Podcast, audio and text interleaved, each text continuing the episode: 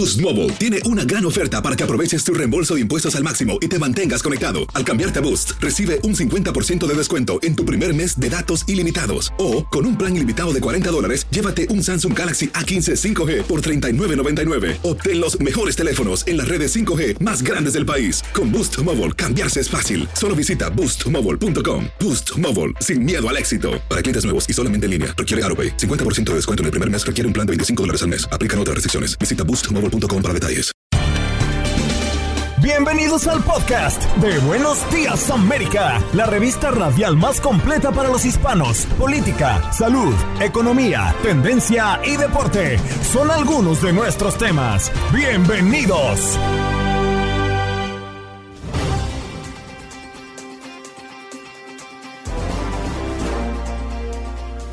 En su podcast de Buenos Días América, hoy lunes 4 de abril del año 2022, tuvimos en compañía de César Procel y Andrea Martínez a César Grajales, analista político e internacionalista, hablándonos de la continuación en la guerra en Ucrania que ya lleva más de un mes.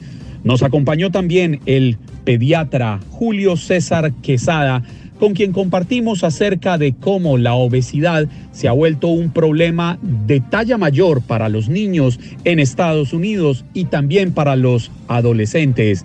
Las madres de familia, Daniela Nares y Tatiana París, opinaron sobre la decisión de la compañía Disney de retirar el lenguaje incluyente de los mensajes que están emitiendo en sus parques para que los niños que no se sientan identificados con hombre o mujer sientan que hacen parte de la comunidad. Y nuestros colaboradores permanentes, Gabo Sainz con la información deportiva y Paula Lamas desde Seattle en el estado de Washington. No se lo pierdan.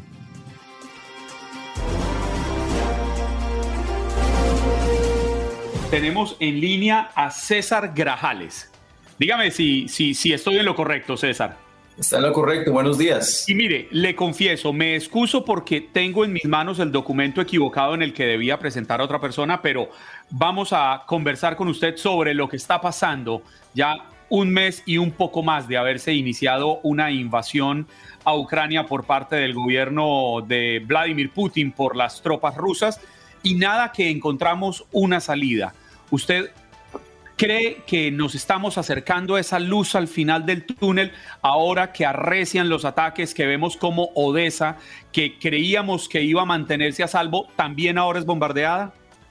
Pues yo creo que mi opinión, y diría yo la de la mayoría de, las personas que no estamos dentro del país o cerca del círculo de los presidentes, en este, caso el presidente Zelensky o o de Putin o del presidente de los Estados Unidos que tiene información más exacta y quizá confidencial de lo que pasa, de lo que viene, de lo que sigue con el conflicto en Ucrania, pues de mi perspectiva, eh, honestamente yo no creo que vaya a terminar mañana este conflicto. Hay varias cosas en ello. Primero, que el presidente Putin obviamente sigue con su estrategia de quedarse con Donbass o esa parte que ha venido luchando o lo que ha sido la excusa de esta eh, intervención a Ucrania, de esta guerra en Ucrania. Pero también recordemos, y esto es pues un pensamiento completamente eh, eh, empírico que tengo, pero creo que muchos estamos de acuerdo en este punto, pues quizá la visión a futuro de, de Putin es volver a unir esa ex Unión Soviética, eso que existía antes, y pues se corre el peligro de que ese deseo de expansionismo continúe mucho más allá del final, digamos, de la guerra que hay en Ucrania. ¿Qué quiero decir con esto? Hombre, que hay que ser vigilantes con lo que está haciendo, hay que estar muy pendientes de esto, eh, de esta guerra y cuál es la estrategia que hay detrás de todo esto. Porque creo que su objetivo final es querer volver a unir a esas naciones que estaban como lo que era la Unión Soviética, lo que se conocía antes como la Unión Soviética. Estas eh, acciones que se han puesto en, los bancos y todo lo que se ha puesto últimamente, pues yo, un tipo como Putin, dudo mucho de que lo haya tomado por sorpresa. Yo creo que esto también es algo que ya tenía él calculado, sabía que iba a suceder y pues se había preparado para ello. De hecho, estaba leyendo yo que eh, la cuestión SWIFT, que es el sistema que se usa para las transacciones de tarjetas de crédito, ellos ya tienen un programa interno en este momento donde están procesando sus tarjetas de crédito, de crédito internamente. O sea, todo eso ya lo tenían previsto. Creo yo. pero, pero César, perdóneme, perdóneme, lo interrumpo porque Finalmente, pues ellos pueden solucionar los, los, temas internos en la forma en que utilizan sus tarjetas de crédito y sus pagos internos. Pero ¿qué pasa con los pagos internacionales? El, sistema SWIFT se utiliza para pagos internacionales en momentos en que Rusia es uno de los mayores exportadores de petróleo del mundo, de varios cereales, de minerales preciosos, y ya ha empezado a exigirle a naciones europeas que de ahora en adelante le van a tener que pagar su gas su petróleo, pagárselo en rublos. Y países europeos ya han sentado su posición, han dicho, no señores, el contrato está firmado y hay unos acuerdos de ser pagado en dólares y seguimos pagando en dólares. Ahí, ¿qué va a pasar? Europa claramente necesita el gas y el petróleo ruso, pero Rusia a su vez necesita los recursos económicos europeos. Es verdad, y bueno, varias cosas pueden suceder. Una de ellas es que simplemente eh, Putin se sostenga en esa posición y al final del, del día, pues a, los europeos les toca que ceder. ¿Por qué digo esto? Yo creo que todo lo que está pasando ahora no fue algo simplemente eh, que en febrero despertó Putin y dijo voy a meterme a Donbass y voy a atacar a Ucrania. Esto es una planeación de años, de años desde, este, desde el cerebro de este señor. Este señor siempre ha tenido esa misma intención. Recordemos lo que pasó en Crimea. Entonces, ¿qué quiere decir con esto? Europa durante muchos años no se ha preparado eh, y no ha invertido para no depender tanto de Rusia en, uno, el petróleo y el gas, que es algo esencial. Yo creo que Europa dejó de invertir en poder explorar pozos petrolarios en otros lugares, en hacer sociedades con otros lugares para poder no ser dependiente de la parte energética de Rusia. Yo creo que eso le está pasando la factura en este momento ¿Por qué? Pues porque se han dejado atrapar, en mi Están secuestrados energéticamente. Claro, y se han dejado atrapar Europa entera por toda esta eh, corriente filosófica ambientalista que obviamente tenemos que transicionar en algún momento a unas energías mucho más limpias, pero no es el momento, no ha sucedido y todavía toma tiempo. Tanto Elon Musk, por ejemplo, un señor que eh, es el líder de los autos eléctricos, eh, con las baterías eléctricas y que ha dicho él, mismo ha dicho, hay que explorar más pozos petroleros porque no estamos al punto de poner, poder tener este, independencia de ese tipo de energía. Vamos hacia allá, pero no es el momento. Entonces, e-, Europa cometió pues este pecado de depender simplemente de Rusia, de Rusia y nunca invertir, nunca invertir también en seguir fortaleciendo su ejército, nunca invertir en seguir invirtiendo, en, seguir este, eh, fortaleciendo la OTAN y pagar lo que le correspondía, mantener ese ejército fuerte. Entonces ahora se encuentran con un señor que los toma por sorpresa, que los tiene secuestrados energéticamente, que tiene digamos, el sartén por el mango y puede decir cosas como las que acabas de mencionar, si no pagas en mi moneda, entonces no te vendo lo que tú necesitas para poder sobrevivir. Y por otro lado tenemos a otro ente que también es, me, parece que hay que estar vigilante de ese ente, que es China.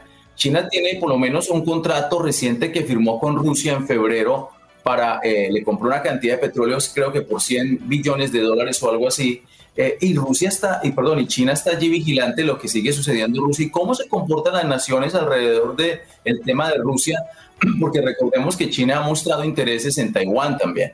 Entonces, entre China y Rusia están de alguna manera tratando de cambiar el orden de lo que está pasando en el mundo. Ahora, te quiero concluir la idea. ¿Cómo, cómo va a terminar esto? Hombre, dos posibilidades. O simplemente Rusia pasa lo que pasó en Crimea, que después se retira y como que hay una especie de calma y ya la gente se le empieza a olvidar el tema. Ucrania sigue su día a día y se empieza a reconstruir y eventualmente dentro de 5, 6, 7 años vuelve este señor con las mismas intenciones. O número dos, continúa esta operación y eventualmente los otros países les va a tocar intervenir militarmente eh, desafortunadamente y convertirse esto en una guerra mundial.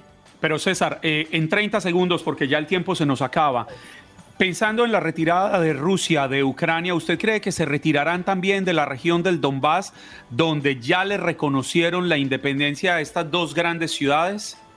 No, no creo, simplemente no lo creo. Yo creo que eh, eh, lo máximo que podría suceder en caso de una, de una eh, digamos, de firma de paz o de que se cese el, el, el, fuego allí en esta área es que Rusia se retira, pero Donbass pasa a ser una especie de Crimea, lo que sucedió en el año 2008. César Grajales, analista internacional, gracias por haber estado con nosotros la mañana de hoy en Buenos Días América. Feliz día. Muchas gracias. Gracias.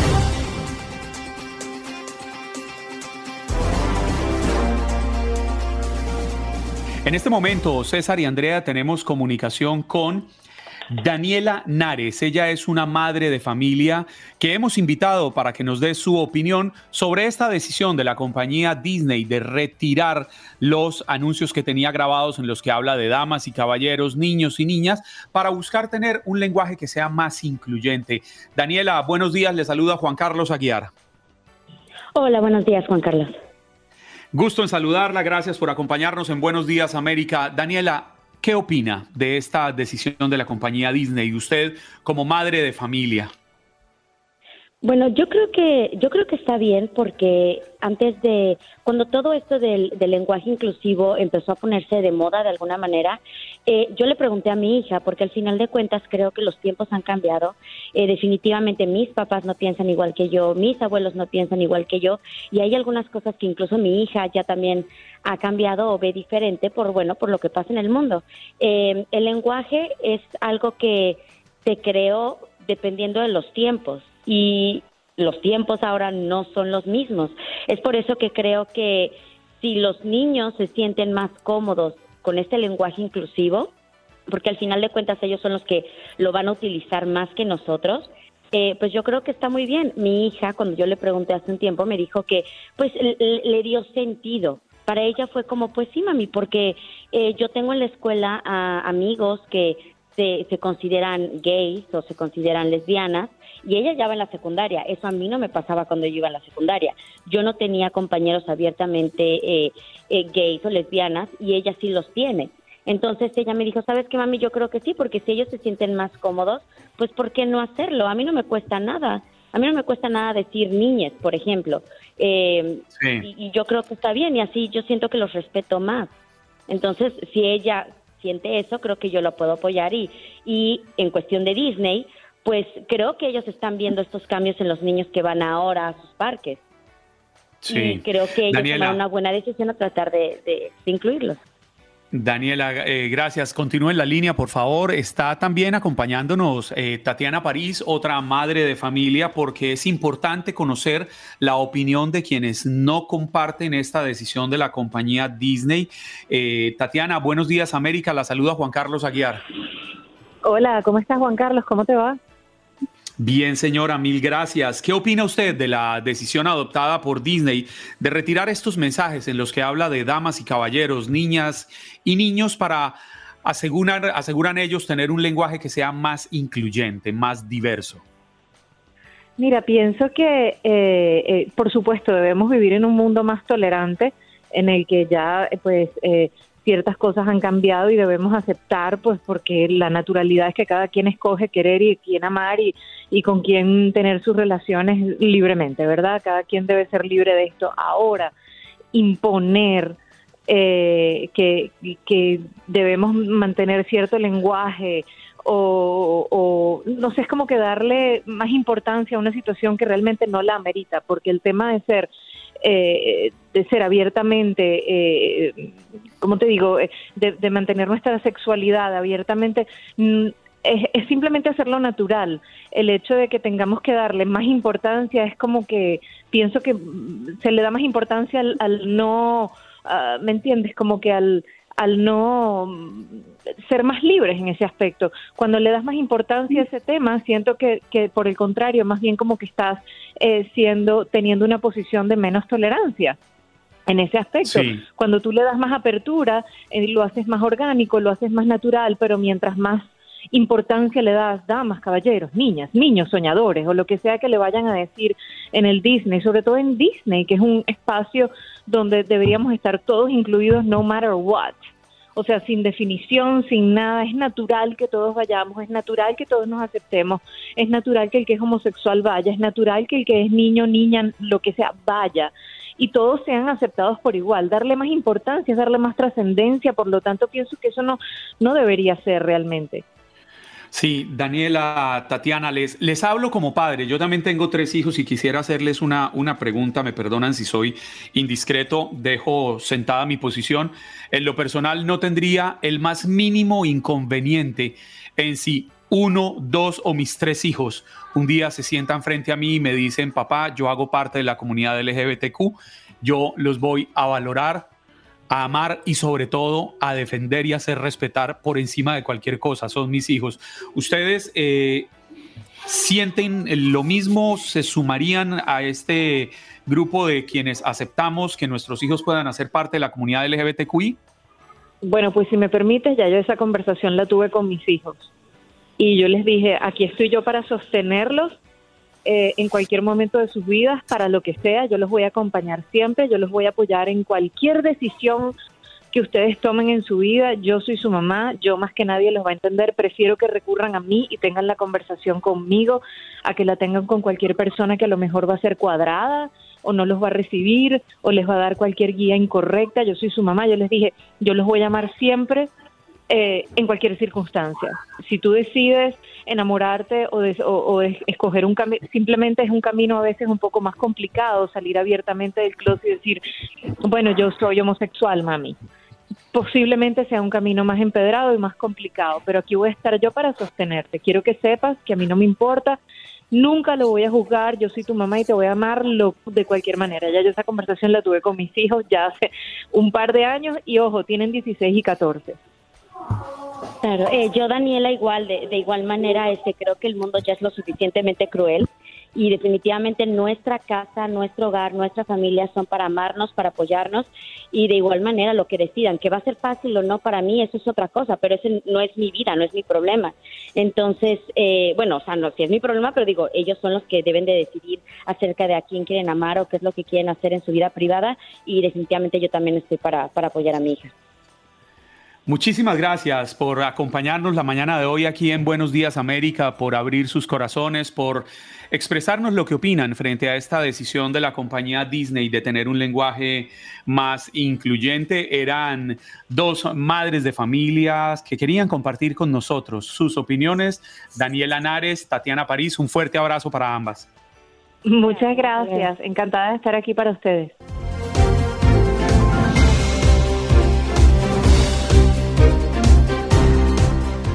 Por lo pronto, vámonos con nuestro siguiente invitado y es que tenemos en línea en este momento, aquí en el Facebook Live también, al doctor Julio Quesada y con él vamos a hablar de algo que es muy importante. Julio, buenos días América, y es que la obesidad infantil es considerada una de las peores crisis de la salud pública actualmente. Y esto no está pasando solamente en Estados Unidos. Dígame usted si estoy equivocado. Está pasando en todo el mundo. Nuestros niños cada vez enfrentan mayores problemas de obesidad. Así es, muy buenos días. Yo soy Julio César Quesada Gutiérrez, desde la República Dominicana para, para el mundo, Latinoamérica, y Caribe, Estados Unidos. Eh, soy pediatra nutriólogo, pediatra infantil.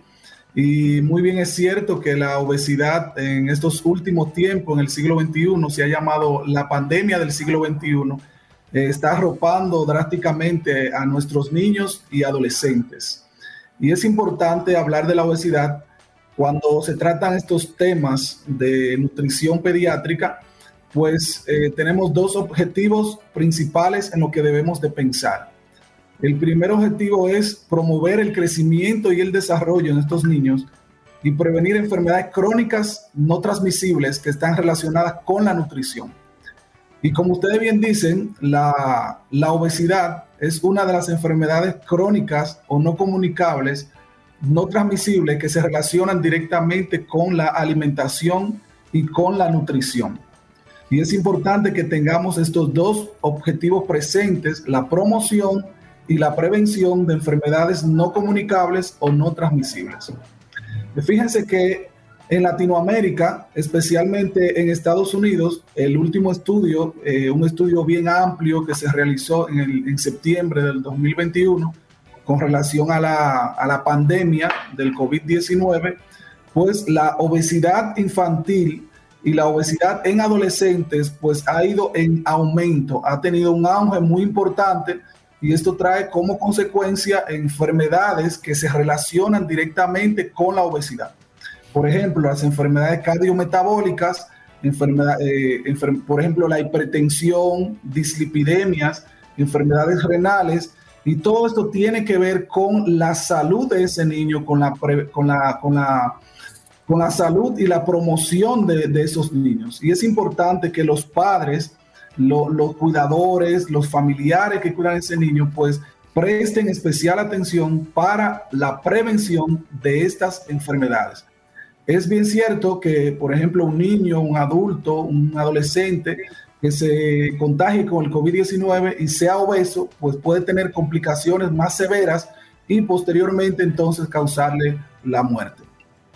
Doctor, ¿qué tal? ¿Cómo está? Muy buenos días. Eh, preguntarle, vivimos en una sociedad demasiado acelerada, ¿no? Todo el tiempo estamos haciendo cosas, sobre todo los papás, ¿no? Hay familias que los dos papás tienen que trabajar y es un tema cuidar a los niños y alimentarlos bien. Es parte fundamental ese ritmo de vida que se tiene ahora para que la obesidad infantil sea cada vez mayor.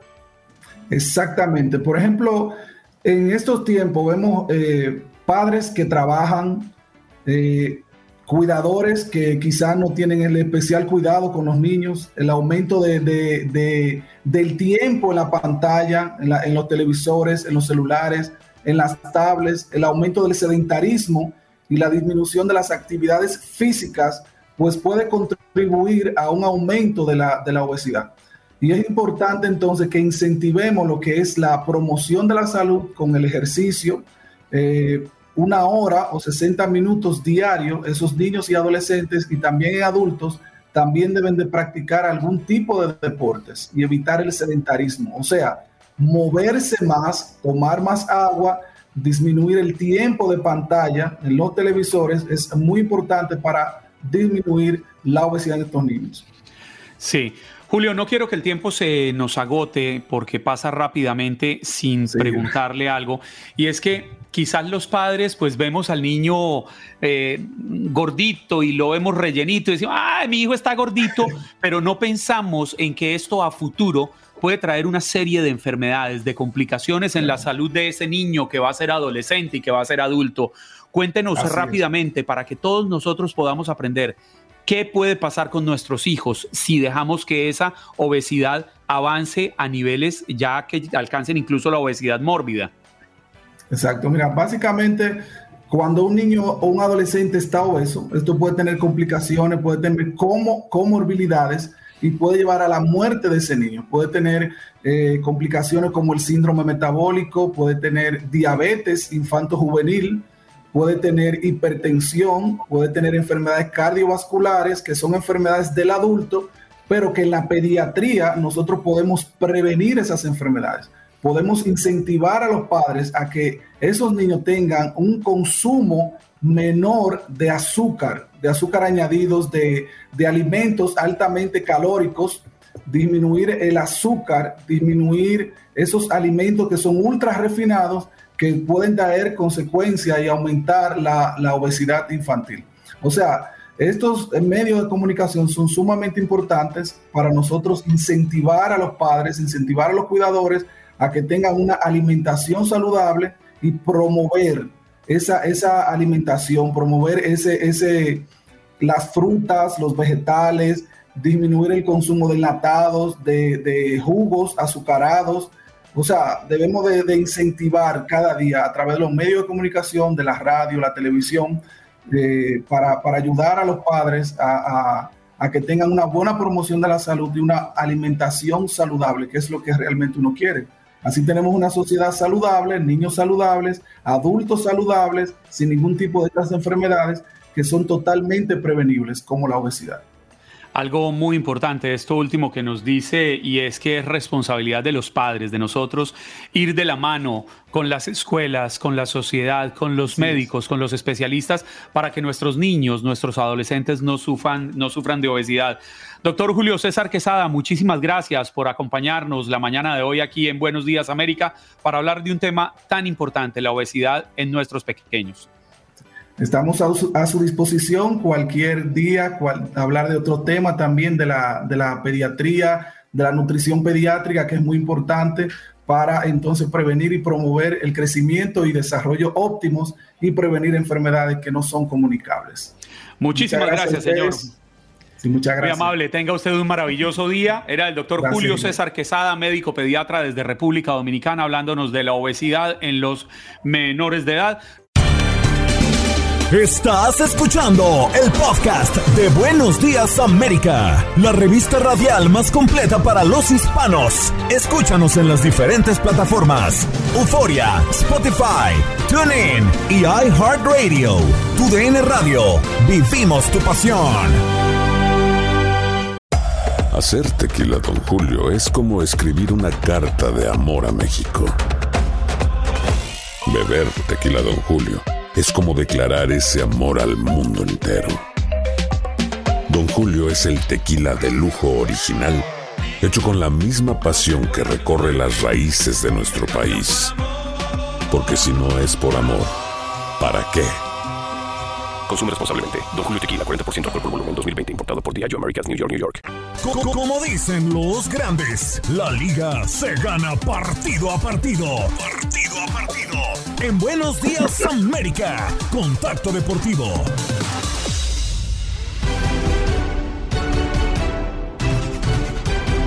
Buenos días, América. Tercer contacto deportivo la mañana de hoy, lunes 4 de abril del año 2022. Andrea, ¿cómo se dice en el béisbol? ¿Tiene algún término especial cuando hay bases llenas? Ah, pues así, creo que así, se dice. Casa llena, casa llena. Casa llena, ajá. la verdad, béisbol, no me pregunten de béisbol. Estaba la casa llena y llegó el mejor bate de este equipo, don Gabo Sainz. Buenos días, América. Hola, Juan Carlos, eh, César, Andrea, qué gusto saludarlos. Muy buen día, América. Buen día a todos. Y bueno, estamos ya en el segmento In the Zone, presentado por Auroson. Get in the Zone con Auroson. Bueno, para platicar del tema del fútbol, ahí estamos. Digo, no sé si tenemos el mejor bat, pero por lo menos sí está la casa llena. Así que ya todas las bases ocupadas.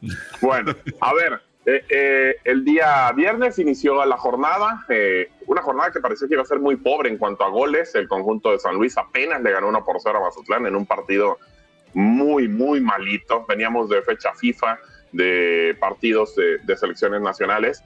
Y pues bueno, no, no de repente es bueno la jornada que viene de, de fecha FIFA. Como que obviamente viene bajona de nivel, y bueno, así terminó siendo por lo menos en unos tres o cuatro partidos de, que tuvimos en la jornada. San Luis apenas 1 por 0 le gana a Mazatlán, el conjunto de la máquina de Cruz Azul. A lo Atlas termina ganándole al Atlas 1 por 0 con gol de Jiménez del Chaquito y el rojinegro hizo dos goles, pero le anularon los dos goles al equipo campeón del fútbol mexicano. Las Águilas del América en prácticamente los últimos instantes del partido gana uno por cero también al conjunto de Necaxa. Y pues bueno, mucha gente criticando cómo lo festejaron, venían en una semana complicada, también muere la, la madre del técnico del Tan Ortiz y lo festejan con él. Y obviamente pues bueno, terminan ganando el partido. Y es importante para América también meterse a zona o por lo menos estar cerca de repechaje. Eh, los Pumas también en un partido muy, muy malo y en el cual el conjunto de Juárez con su arquero Carlos Felipe Rodríguez termina haciendo un error espantoso con el cual los Pumas con gol de Diogo le ganan 1 por 0 al conjunto de la frontera.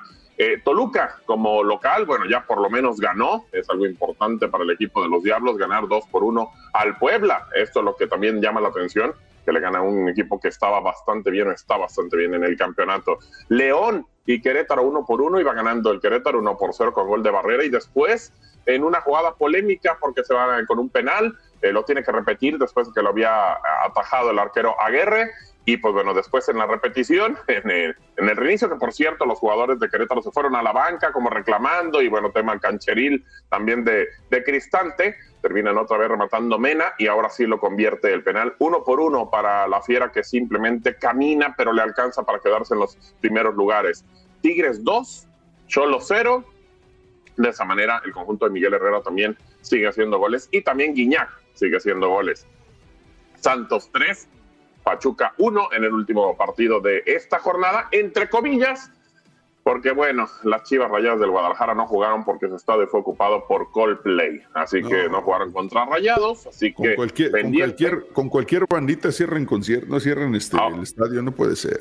Estoy de acuerdo, mi César, estoy de acuerdo, pero bueno, así es. Eh, Coldplay, digo, bueno, puede agradarle a mucha gente, que bueno, está bien, perfecto. En Monterrey eh, también estuvo y ahora en Guadalajara, pues por la cancha, por el mal estado, pues no, no se puede jugar el partido. En la tabla general, ¿cómo está en la Liga Mexicana? Tigres es primer lugar, 26 puntos, Pachuca segundo con 25, le sigue el Puebla en tercer lugar con 22, Cruz Azul es cuarto con 20 puntos, el Atlas está en la quinta posición con 19. Los últimos lugares en México, eh, San Luis en el 15, Querétaro 16, 17 Mazatlán y Juárez en el 18. No tienen posibilidad de calificar. Y bueno, pegaditos están el Guadalajara y las Águilas del la América, lugar 13 y 14. Ahí pendientes si pueden entrar al repechaje en la Liga MX. Eh, comienza con fuerza en Auroson, donde tienen soluciones para tu batería como pruebas, cargas gratuitas y baterías de reemplazo que se acomodan a tus necesidades. Esto es lo que hace Auroson, el destino número uno para baterías del país. Getting the Sun con Auroson. Hasta ahí la información. Y bueno, para el siguiente bloque platicamos un poquito de lo que tenemos para mañana en tu DN Radio de la UEFA Champions League y lo de Javier Hernández. Así que se escuche, Javier Hernández sigue haciendo goles y la selección ni lo voltea a adiós. Oiga, y, y que nos cuenten un poquito ustedes en el siguiente contacto deportivo cómo vieron el sorteo de la FIFA cómo quedaron los grupos, qué tal le fue a México. La cara de Andrea me preocupa. En el siguiente contacto deportivo ¿Cómo, ¿cómo le fue a Colombia, hermano? ¿Cómo le fue a Colombia? No, Colombia, no, no, no, no, Colombia, no, vamos a ir al Mundial, Gabo. es una protesta por la invasión a Ucrania. Colombia, Venezuela, decidimos que no vamos al Mundial de Qatar 2022. Hacen bien. No nos esperen. Sí, de hecho, no te preocupes, este, ya estamos buscando también por ahí eh, eh, meseros y Reinaldo se va a ofrecer por siendo chileno para que no se distraiga eh, con el tema de Oiga, pero es que ¿con, ¿con, quién era que hablaba? No, usted no estaba el viernes acá con nosotros, no, Gabo. No, no. Reinaldo eliminó a dos selecciones para este mundial. Eliminó a Chile y eliminó a Colombia, las dejó por fuera del mundial. Yo creo que ah. rompió un récord, se va para el Guinness Record el señor Reinaldo Rueda. El técnico Dos Reinaldo selecciones eliminadas del mundial en una misma eliminatoria. Cuando ustedes oyen esa melodía tan, tan, tan, tan, tan, tan, tan, tan, es porque viene el contacto deportivo y el contacto deportivo, Andrea, entró con tanta fuerza que Gabo Saiz quedó congelado. Sí, se nos congeló el Gabo, sí, ahí congelado. Ya lo escuchamos, pero sí congelado. Sí, yo lo, lo más importante es escuchar la voz de Gabo porque es la voz de la experiencia, la voz del conocimiento, la voz de la sabiduría. Gabo, usted sabe que usted es un hermano para mí. Igualmente, hermano, muy buen día. Bueno, me escuchan, es lo importante. No sé por qué no me veo, pero bueno. Exacto, bueno. Lo, escuchamos perfectamente. Sus seguidores en el Facebook Live se perderán de ver su maravillosa barba, pero seguro que con la voz quedan contentas. Bueno, esperemos. Segmento In presentado por Auroson, Get In con Auroson. Bueno, a ver, platicábamos en el segmento anterior el tema de la Liga MX, pero Mañana empieza la UEFA Champions League en su ronda de semifinales y tiene partidos muy interesantes para que lo sigan por tu DN Radio. Obviamente, los cuatro juegos los vamos a tener por tu DN Radio. Para el día de mañana, el conjunto del Manchester City va a estar recibiendo al Atlético de Madrid para que lo sintonicen por nuestra frecuencia de tu DN Radio Nacional. La verdad un partido en el cual pues puede sacar chispas sin duda debe ser de las de los cuartos de final perdón más importantes eh, que tenemos para para esta jornada. También el Benfica contra el Liverpool ese se va a estar jugando por tu DN extra de euforia. Y también el conjunto de Villarreal contra el Bayern Múnich ese ya para el día miércoles por tu DN extra de euforia y por tu DN Radio Nacional Chelsea contra Real Madrid. Así que, pues bueno, esperando por ver a los favoritos ya en las rondas finales. Y eso es en el tema de la Champions. Pero ayer Javier Hernández, y, primero recibió abucheos también eh, por parte de la gente de, Portland con los Timbers, y él decía, este sonido me gusta y demás. Pues ayer hizo doblete para su equipo, para el conjunto del Galaxy, contra los Timbers, ganaron 3 por 1 y, lo curioso es que es un tipo, es el máximo goleador de la selección mexicana. En este momento al Tri le faltan goles y la cuenta oficial de la selección mexicana dice, muy bien por eh, otro futbolista del conjunto del Galaxy, Araujo, pero pues dice, tuvo veintitantos minutos, pero de Javier no menciona nada, y hizo dos goles y bueno, prácticamente no está siendo tomado en cuenta. Así que la gente se prendió en las redes sociales y bueno, el tema de Javier, lo que sí nos queda claro es que parece que no va a ser convocado, obviamente, ya es mucho tiempo, muchas situaciones y no va a ser convocado Javier Hernández para la Copa del Mundo, faltan meses, sí, claro, pero pues todo indica que no hay una situación a favor de Javier Hernández con la selección. Hay muchos temas, hay muchas cosas que se han dicho, rumores, pero nada claro, nada claro en cuanto a lo que pasa con Javier Hernández.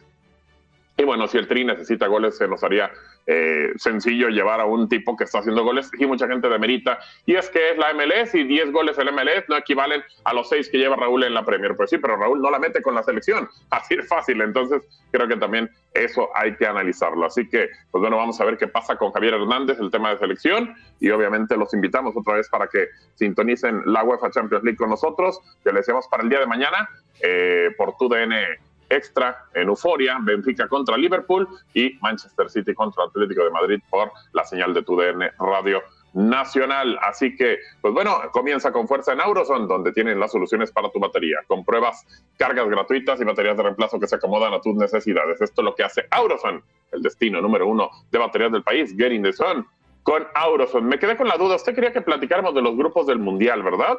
Sí, Gabo, pero ¿Para qué? No, para saber cómo está el tema, pero, pero además quiero hacerle una pregunta porque Andrea se adelantó con algo. Y ella dice que ella quiere ver una final en la Copa Ah, Mundo en estaría Qatar. de Y la, y la final de Andrea Martínez sería Messi contra Cristiano. Muy difícil, muy difícil. No, a mí me, me gustaría ver esa final, pero yo quiero, o sea, yo creo que Brasil va a ser campeón del mundo. O sea, yo quisiera ver esa final, pero no es mi final final. Para mí Brasil va a estar en la final. ¿Y por qué la ve difícil? Sí, obviamente ya no sería esa. ¿Mande? ¿Por Exactamente. qué la ve difícil? Sí, mira, a ver, eh, eh, hemos llevado los partidos de UEFA Champions League y ahí prácticamente se ve, pues no sé si el mejor, pero sí de los mejores fútbol en el mundo. A Messi ya no, ya no juega en la zona en la que ha jugado siempre, ya está más retrasado, sirve pelotas, eh, ya no corre igual, ya no tiene el mismo sprint. Cristiano Ronaldo no se diga, nos ha tocado incluso no solo partidos de Manchester United con, la, con la UEFA Champions League, que también quedó eliminado, sino que también eh, partidos con Portugal, que de hecho tuvo que jugar eh, por lo menos el, el repechaje, bueno, primero, la- primero el partido con Turquía, después el partido eh, para poder acceder a la Copa del Mundo con Macedonia. Y, y se nota mucho la, la- no la falta de ritmo, no la falta de, de- de físico, porque el tipo está pues, muy bien cuidado, pero, pero eh, eh, Juan Carlos ya no corre igual, ya no va una pelota igual, ya no hace el mismo sprint cuando pues, prácticamente hace 5 o 6 años lo hacía. Eh, ya tiene 37, Messi tiene 35, o sea, estamos hablando de que ya el tiempo no perdona y yo lo veo muy difícil, muy complicado que Messi pueda llegar a una final de Copa del Mundo, que Ronaldo pueda llegar a una Copa del Mundo y eh, creo que ninguno de los dos tiene un equipo en conjunto, como es el fútbol, para poder llegar a una final de Copa del Mundo. Ahí tienen el vaticinio de Gabo Sainz. Oiga, y ahora sí, los grupos. ¿Cómo quedaron? ¿Cómo quedó México especialmente? Porque desde que Colombia decidió que no iba al Mundial en protesta por la invasión a Ucrania, pues yo dije, le voy a la selección mexicana en Qatar 2022. Muy bien, muy bien, bien hecho, hermano. Grupo C, Argentina, México, Polonia y Arabia Saudita. Ya a mí, te lo digo personalmente, eh, se ha hecho mucho mitote por el tema del grupo. Para mí es un grupo accesible. Para mí, eh, creo que tiene mucho que ver la forma en la que vas a enfrentar. Yo sí hubiera preferido enfrentar a Argentina en el último partido, pero bueno, te va a tocar en el segundo. Creo que obviamente México puede ganarle a Polonia, ¿por qué no? Eh, tiene un buen equipo para poderlo hacer, faltan seis, siete meses para poder hacerlo. Creo que se le puede dar partido a Argentina, no quiero dar un vaticinio de un resultado, pero creo que se le puede jugar, se le puede competir. Y al final enfrenta a Sarabia, que es prácticamente el Al-Ali eh, reforzado con, con- con otros equipos, eh, prácticamente todos juegan en Arabia.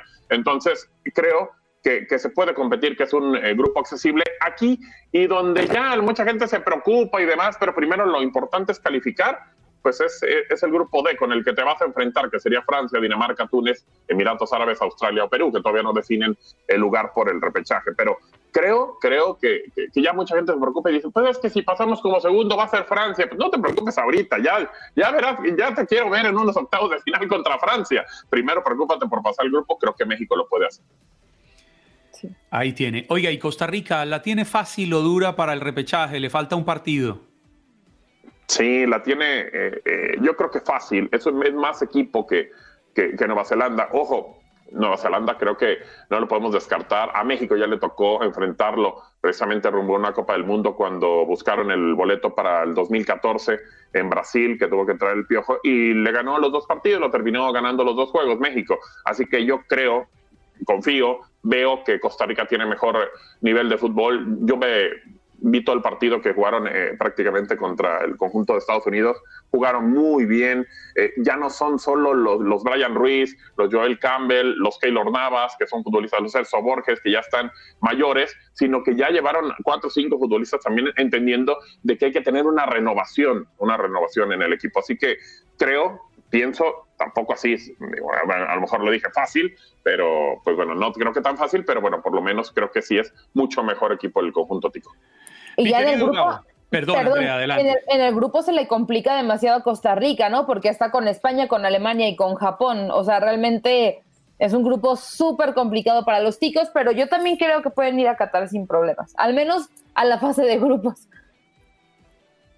Sí, creo que, creo que eso esperamos y obviamente sería un equipo más de la CONCACAF, que ya con Costa Rica serían cuatro equipos, los tres de América del Norte y, y y bueno, por el conjunto tico. Y ya para el próximo mundial, pues bueno, va a ser Kermés, porque pues, van tres directos que son Canadá, Estados Unidos, México al 2026 y, prácticamente van a dar como 18 lugares. Así que por ahí vamos a ver a las Islas Caimán también en el mundial.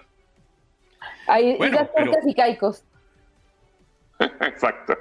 Si, si, Macedonia eliminó a Italia, creo que aquí se termina demostrando que no hay rival pequeño y eso es lo importante tenerlo en cuenta. Cuando tenemos hambre de gol, cuando tenemos hambre de triunfo, cualquiera es un gigante. Mi querido Gabo, un fuerte abrazo. Gracias por estar una vez más aquí en su show. Buenos días, América. Al contrario, al contrario, muchachos, buenos días, Andrea, Juan Carlos, vivan al máximo. Bye, Gabo. Óigame, Andrea, y ahora sí, tenemos que irnos a la otra punta. Nos vamos lejos, atravesando todo Estados Unidos hasta Seattle, en el estado de Washington, con la gran Paula Lamas, que hoy decidió que no venía con la bemba colorada. Ni la bemba colorada ni producida. Hoy estamos súper casual. Tengo el día libre, pero igualito salgo con ustedes. Llueve, truena, relampaguee. Literalmente tenemos una tormenta acá y parece que el invierno no se quiere ir, pero yo me puse así, como que dice casual. Mi querida Paula, usted lo que hizo fue voy a demostrarle a todos que sin producirme sigo siendo igual de bella. Y aquí está. Para que usted vea. ¡Ay, qué belleza! Dios mío, cuando Andreina se entere de todo esto. No, no, no. Andreina, Andreina sabe que usted es mi favorita del mundo mundial en Seattle, Washington. vale, vale. Porque en, Guadalajara mi favorita del mundo mundial es Andrea Martínez. Ahí está. Paula, no, noticias, noticias de Seattle. Eh, finalmente ¿Vamos a tener o no vamos a tener refugiados ucranianos en Seattle o, qué es lo que están intentando hacer desde allá? Pues sí que los vamos a tener eh, y de hecho hay un grupo de eh, especialistas, de médicos de la Universidad de Washington que se han trasladado hasta eh, la frontera con Polonia. Y justamente en el día de hoy está regresando este grupo que ha estado ayudando a los refugiados ucranianos a curarse de esas heridas invisibles de la guerra después de que capacitaron allá en terreno, digámoslo así, a unas 400 personas, crearon este equipo de apoyo de salud voluntario y durante la semana pasada, pues este equipo ha estado trabajando eh, pues para eh, tratar de enseñarles cómo proveerles a estos niños que son víctimas de la guerra, pues algún tipo de ayuda psicológica porque dice que están viendo cada vez eh, muchos niveles de exposición a este trauma y ah, calculan que unos 70 mil niños cada día están llegando a ese lugar para ser específicos. Entonces el equipo ha estado pues en un monasterio del siglo XVII entrenando a eh, madres voluntarias y a personas en general para atender a estas personas que están llegando y están siendo apoyadas, eh, digámoslo así, con el equivalente de la Cruz Roja Polaca